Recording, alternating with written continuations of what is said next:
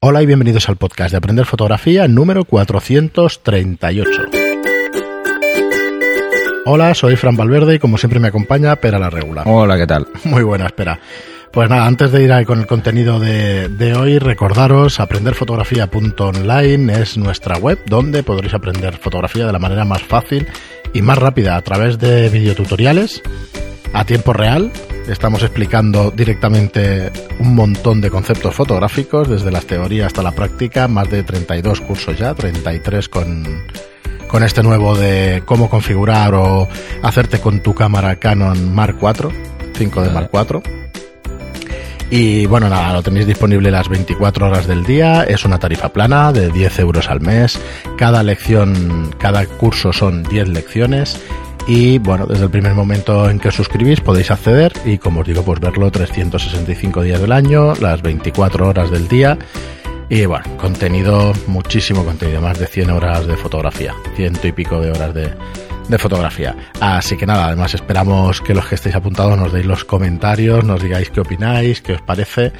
Y, nada, espera, mmm, el próximo va a ser, bueno, tenemos dos preparados más, el de cómo configurar tu cámara Nikon uh -huh. y el de cómo configurar el flash, el flash de Zapata. O sea que uh, yo creo que es un contenido interesante para el que empieza en fotografía, cómo configurarlo. No te suple, como decías tú, o como has dicho tú siempre, el manual, la lectura del manual. Bueno, al menos para entender conceptos, pero, pero... lo que haremos será explicarlos. Sí, sí, pero te ayuda muchísimo a coger la cámara. A ver, a en, en, un curso no podemos ponerlo todo, porque sería una, no, es que sería una lectura. 6, 8 horas de, de no, curso de cómo configurar no mucho sentido. Ya dura bastante, ¿eh? Ya dura dos horas y algo.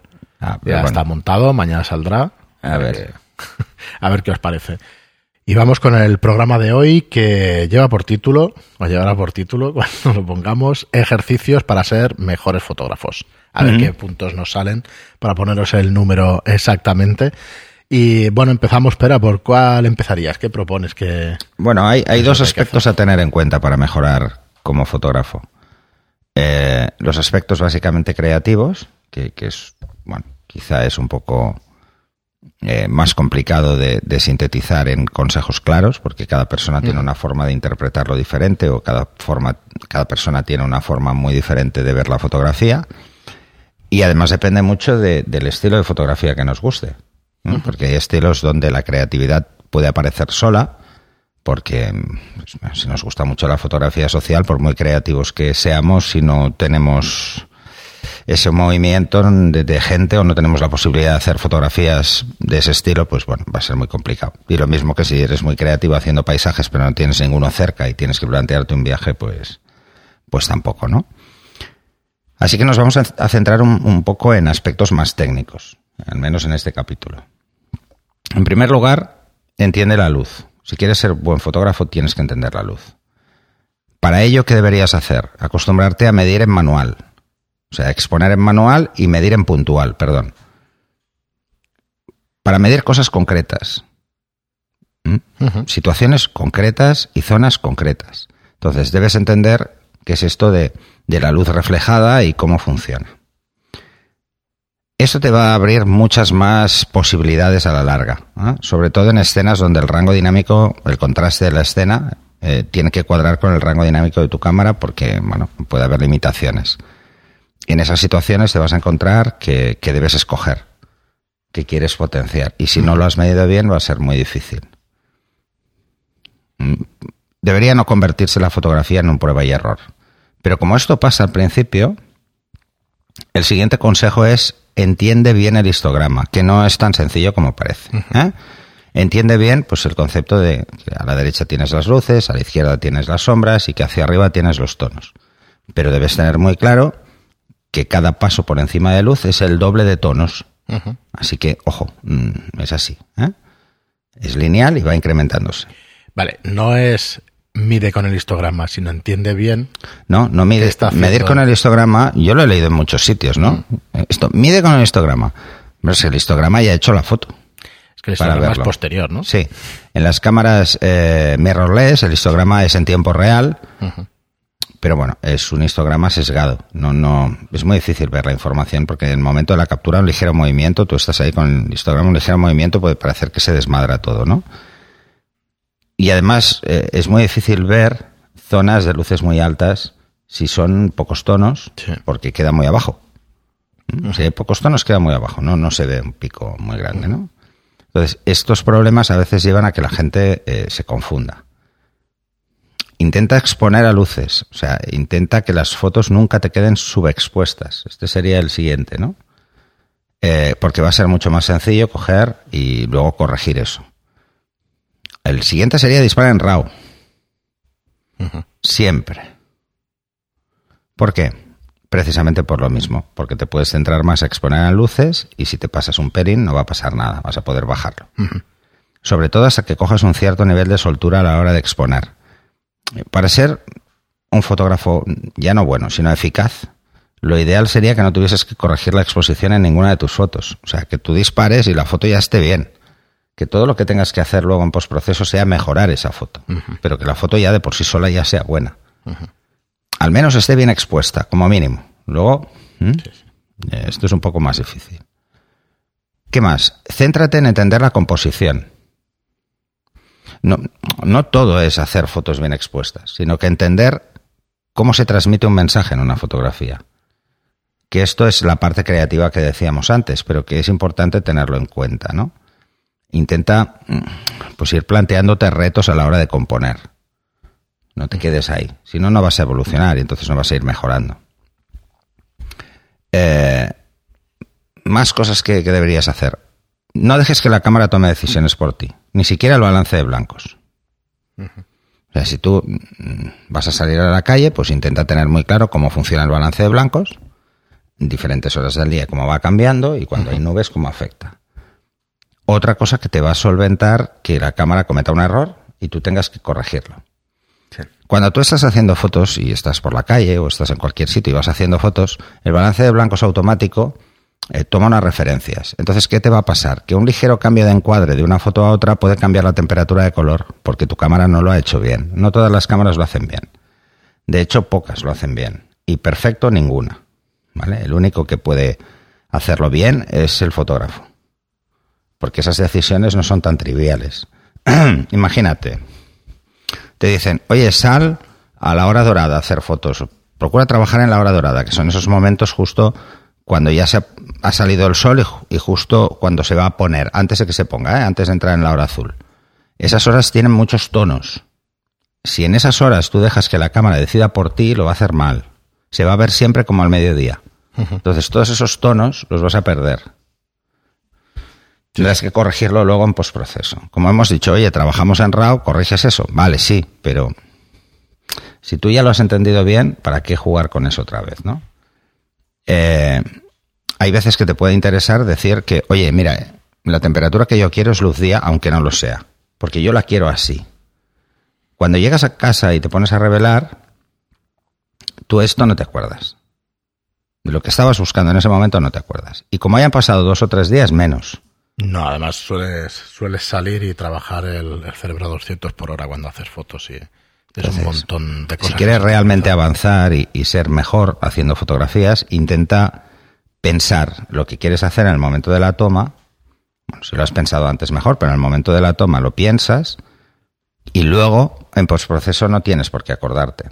Antiguamente, ¿qué hacíamos los, los fotógrafos en químico? Pues nos llevábamos un blog y nos íbamos apuntando cada foto que hacíamos, qué buscábamos en esa foto. ¿Vale? ¿Cuál era la exposición utilizada? ¿Cuál era la obturación? Si esa foto habíamos visto algo concreto que queríamos destacar. Porque luego cuando llegabas a revelar, querías tener claro qué ibas a hacer con eso.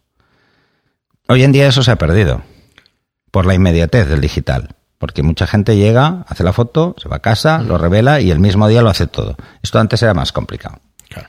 Entonces, esto ha hecho que la fotografía evolucione o, tenga más interés para mucha gente y es la inmediatez. Hay mucha gente que hace las fotos ya directamente por wifi, se las pasa al móvil y las envía a Instagram.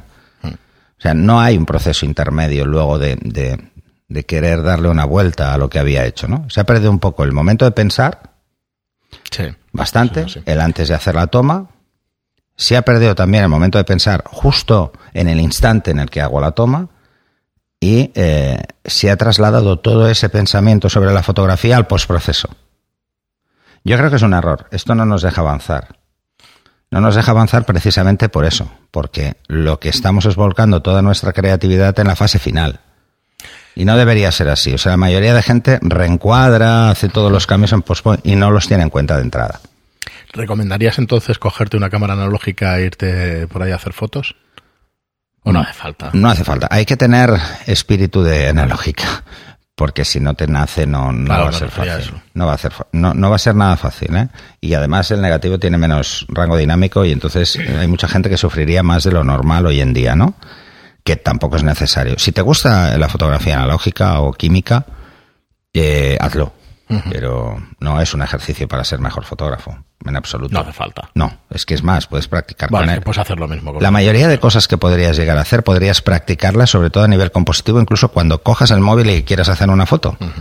Eh, que el móvil, pues, pues lo llevamos todos encima. Entonces, ahí puedes practicar temas de composición y luego, cuando vayas con la cámara, te darás cuenta.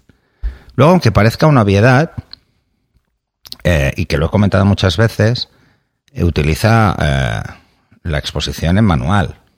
Controla tú la exposición. No, no dejes que la cámara tome decisiones, igual que decía con el balance de blancos. Y quizá ya, pues para acabar y ya y querer hilar muy fino, utiliza objetivos de focal fija. No necesariamente tienen que ser los mejores de la gama, no. Acostúmbrate a trabajar con una focal y sácale todo el partido que puedas. O sea, cómprate un 50 milímetros y sácale todo el partido que puedas sacar. Eso significa a todas las fotos eh, que se puedan hacer, que eso es- son infinitas, pero a todos los casos que se puedan hacer con un 50 milímetros, acércate, aléjate, haz picados, haz contrapicados. Como mínimo para entender qué es esto, ¿no? ¿Qué es esto de la fotografía y las diferentes eh, posibilidades que nos ofrece? Los, los objetivos zoom están muy bien, pero ya no es solo un tema de calidad, que suelen tener menos, ¿vale? No es eso, porque te puedes comprar un 50 muy malo y tener un, un zoom muy bueno. ¿no? No solo es eso, es, es cómo te mueves para encuadrar. Cuando tú tienes un 50 milímetros, no tiras de focal. Tú te tienes que acercar o alejar para poder hacer una buena foto. Entonces, eh, parte de esa premisa. Un 50 milímetros está muy bien porque sigues una, una línea muy clara, ¿no? Si quieres buenas fotos te vas a tener que acercar. No te digo, oye, usa un 50 para hacer retratos. No. No estoy diciendo esto. Pero intenta sacarle partido a un 50 milímetros. Entonces te darás cuenta de que a nivel de composición igual tienes más carencias de las que crees. Porque encuadrar y tener una buena composición con un 50 milímetros puede ser tremendamente complicado. Pero al mismo tiempo, el resultado seguramente es mucho mejor que el que tú te pensabas. No solo a nivel de calidad de, de la imagen en sí, sino también de lo que te exige a ti para aprender. Y se aprende mucho más rápido. Muchísimo más rápido con una focal fija que con un zoom. Porque con el zoom nos pasará esto, nos acostumbraremos a quedarnos quietos e ir haciendo zoom. O sea, hacer, o sea, encuadrando una cosa más pequeña o, o más ancha. Y estaremos así todo el rato. Entonces no acabaremos de decidir el por qué Ajá. queremos el detalle o por qué no lo queremos. Con una focal fija eh, vas a tener que pensar en el detalle primero. En qué de esa fotografía quieres que resalte. Y lo vas a tener que hacer cada vez más rápido, porque depende en qué situaciones las podrías perder. Así que es interesante ese planteamiento. Eh, a modo general, controla todo lo que tú puedas de la cámara. ¿eh? Como he dicho, balance de blancos, hazlo tú, es muy fácil. Usa la medición puntual, mm, imprescindible. La exposición en manual. Ten claro tú cómo expones. Si quieres exponer más a luces o menos, esto hazlo tú. Eh, entiende algunas reglas de composición, aunque sean las más básicas, entiéndelas, intenta aplicarlas.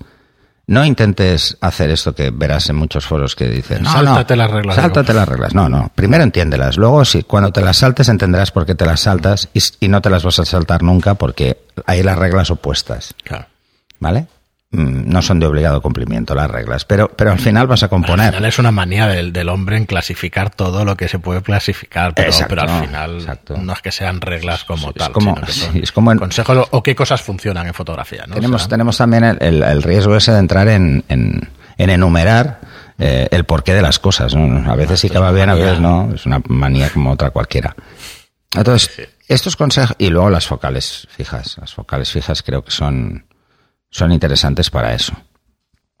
Pero sobre todo, Yo creo que lo más importante, antes de todo eso, es entiende eh, qué es esto del- de la luz y la técnica.